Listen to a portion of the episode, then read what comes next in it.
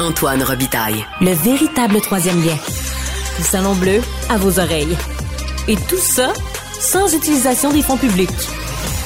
C'est mardi, jour des actualités de l'histoire. Et bonjour Dave Noël. Bonjour Antoine. Dave Noël, c'était notre chroniqueur d'histoire et accessoirement historien et journaliste, auteur entre autres d'une récente biographie de Chartier de Lobinière. Il vient de temps à autre nous visiter, c'est toujours un plaisir. Dave, tu es un, expert en fait des lieux de pouvoir au Québec. Tu as publié un livre à ce sujet avec Marco Belair Cirino au Boréal. Et tu veux attirer notre attention aujourd'hui sur le château Vaudreuil.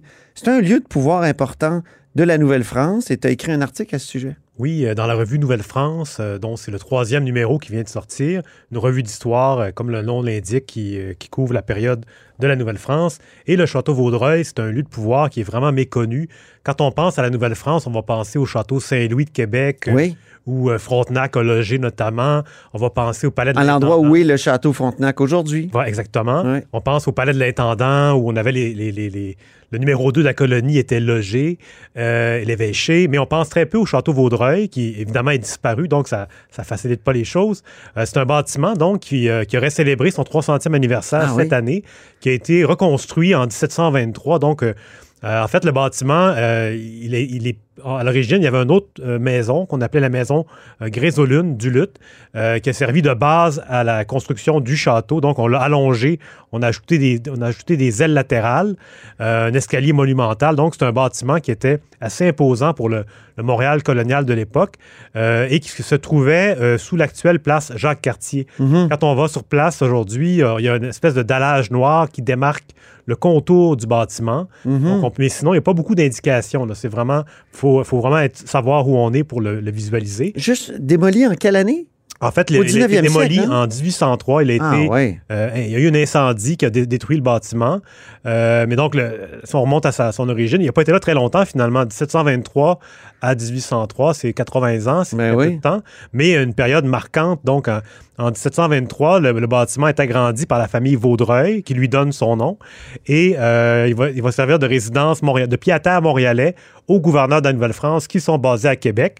Et l'élément intéressant, c'est que pendant la, la guerre de la conquête, donc entre 1755 et 1760, comme la, colonie est menacée au sud de Montréal, les gouverneurs, euh, le, gouverneur Vaudreuil, euh, de, la famille du, château, euh, va résider là tous les étés. Donc, dès que les armées sont en mouvement, lui s'installe au château Vaudreuil et c'est de là qu'il va diriger à distance les troupes de Nouvelle-France. C'est lui qui va envoyer des soldats aux frontières aux ordres de Montcalm.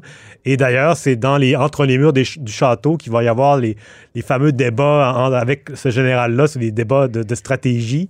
Notamment entre Montcalm et lui. Oui, tout à fait. Parce qu'on a toujours dit que Montcalm et lui ne s'entendaient pas sur la stratégie à adopter contre l'envahisseur britannique. En effet, ben, surtout sur les effectifs, les, les, les théâtres d'opération à prioriser. Pas tellement sur la stratégie, parce qu'on a beaucoup dit que Montcalm était un adepte de la Grande Guerre versus Vaudreuil, qui lui aurait été un adepte de la Petite Guerre, donc la guerre d'escarmouche. En mm. réalité, les débats portaient davantage sur quelles frontières prioriser, euh, combien de troupes à envoyer sur ces frontières-là.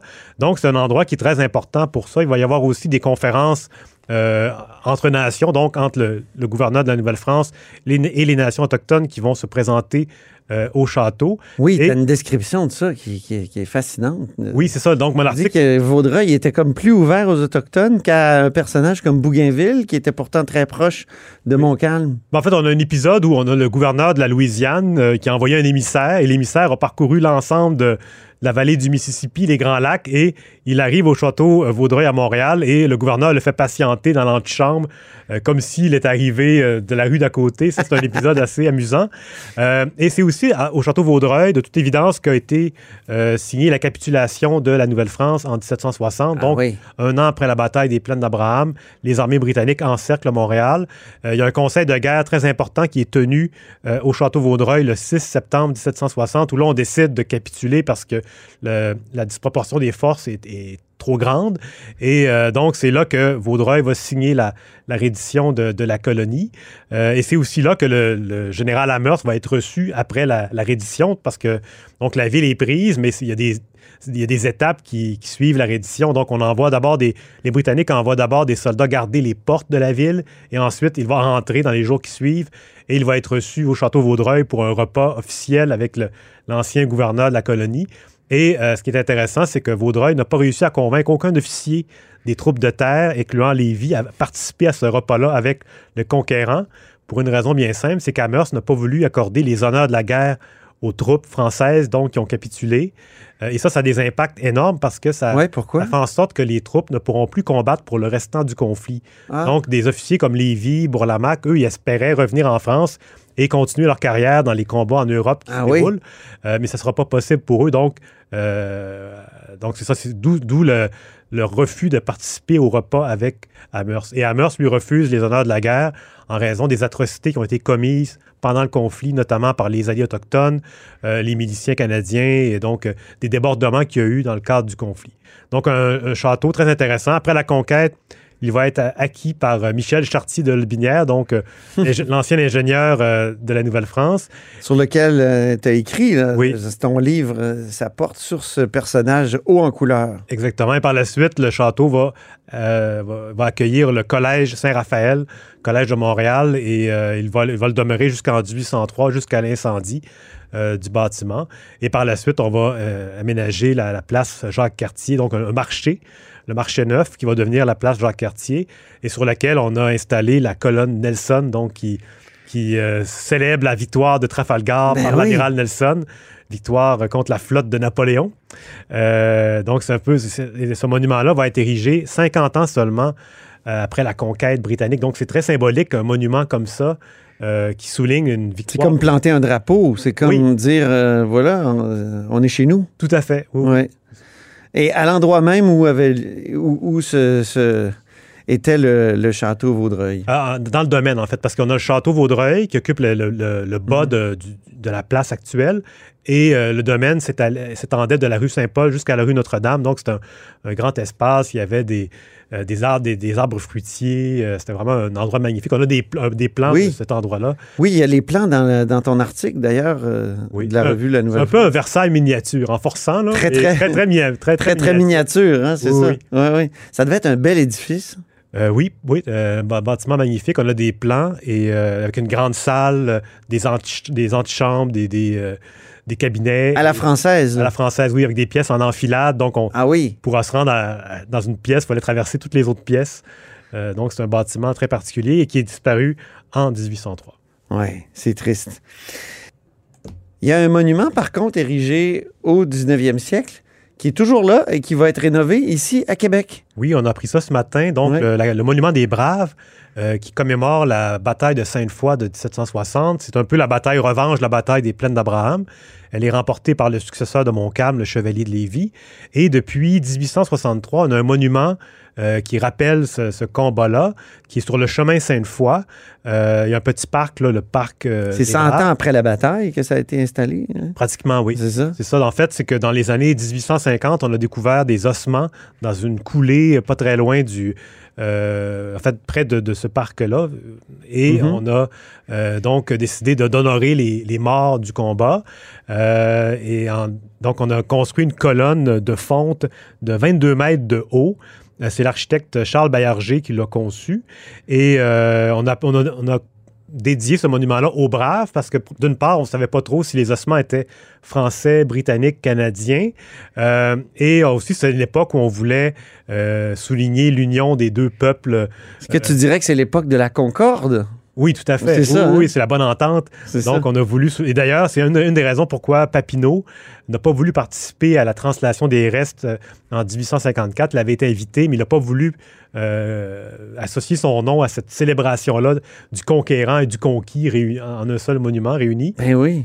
donc, c'est un monument qui fait un peu penser à l'obélisque Wolfe Montcalm, qui est là, qui date de 1828, oui. qui est à côté du château euh, Frontenac. Donc, un monument de la bonne entente. Et euh, donc, c'est ça. Ce monument-là va être restauré. C'est ça qu'on a appris euh, aujourd'hui. Euh, ça, il va être démantelé. À l'identique, j'espère? Oui, en fait, il va être démantelé complètement et remonté. OK. Euh, il y avait des traces d'usure importantes. Et euh, c'est ça, j'ai entendu aujourd'hui qu'il serait mis au goût du jour, mais en fait, c'est vraiment le monument va être restauré tel qu'il était. Et, mais quand, quand même. Regardez la, victoire qui est oui. au-dessus. Oui, c'est un monument intéressant parce qu'il y a la colonne, mais il y a aussi au sommet la statue de Bellone qui a été offerte en 1862 par le prince Jérôme Napoléon, qui est un cousin de Napoléon III et par le fait même un neveu de Napoléon Ier. Ben oui. Et euh, donc, c'est ça. Lui, il était venu à Québec visiter la, la ville et euh, il avait beaucoup aimé sa visite. Il avait offert cette statue-là, donc, qui surplombe la colonne euh, des Braves, donc à, Québec. c'est dans l'axe de l'avenue des Braves où on avait autrefois ben aussi la résidence de, Jacques Parizeau, premier ministre du Québec. Brièvement. brièvement, qu'on a appelé l'Élisette. L'éphémère Élisette. Voilà. Donc, le monument va être reconstruit euh, dans le courant de, l'année 2024. Donc, c'est une des traces lointaines de, de la famille Bonaparte, oui. d'une certaine façon, cette statue-là. Et et là, la question me brûle les lèvres. Dave, vas-tu aller voir le film de Ridley Scott sur Napoléon? Je me pose la question. Euh, j'avais l'intention de le faire, mais j'avoue, j'ai euh, écouté toutes les balados. T'as été euh, refroidi par les critiques? Oui, oui, oui, les critiques de, sur le, fond et la forme de ce monument, de, ce, film-là.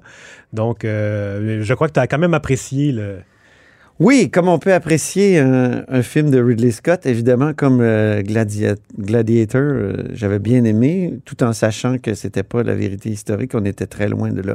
Oui, on pourrait en, reparler peut-être. Oui, parce que j'aimerais que tu nous parles des traces, des autres traces. Là, il, y a, le monument des Braves, mais il y a d'autres traces de Napoléon à, Québec. Il y a des rues, il y a une rue Napoléon. Oui. Il y a euh, aussi une autre trace importante dans... Le tombeau de, de l'Aiglon.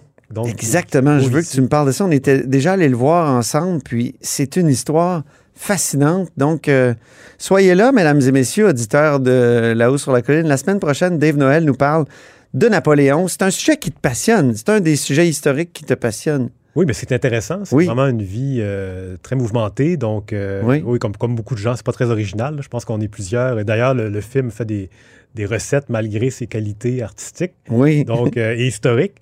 Voilà, donc ça. Malgré ses défauts artistiques, parce qu'il y a des qualités. Oui, oui, oui, tout à fait. OK. À la semaine prochaine, c'est un rendez-vous. Salut. Et c'est ainsi que se termine La Haut sur la Colline en ce mardi. Merci beaucoup d'avoir été des nôtres. N'hésitez surtout pas à diffuser vos segments préférés sur vos réseaux. Ça, c'est la fonction partage. Il y a aussi le bouche-oreille. Et je vous dis à demain. Cube Radio.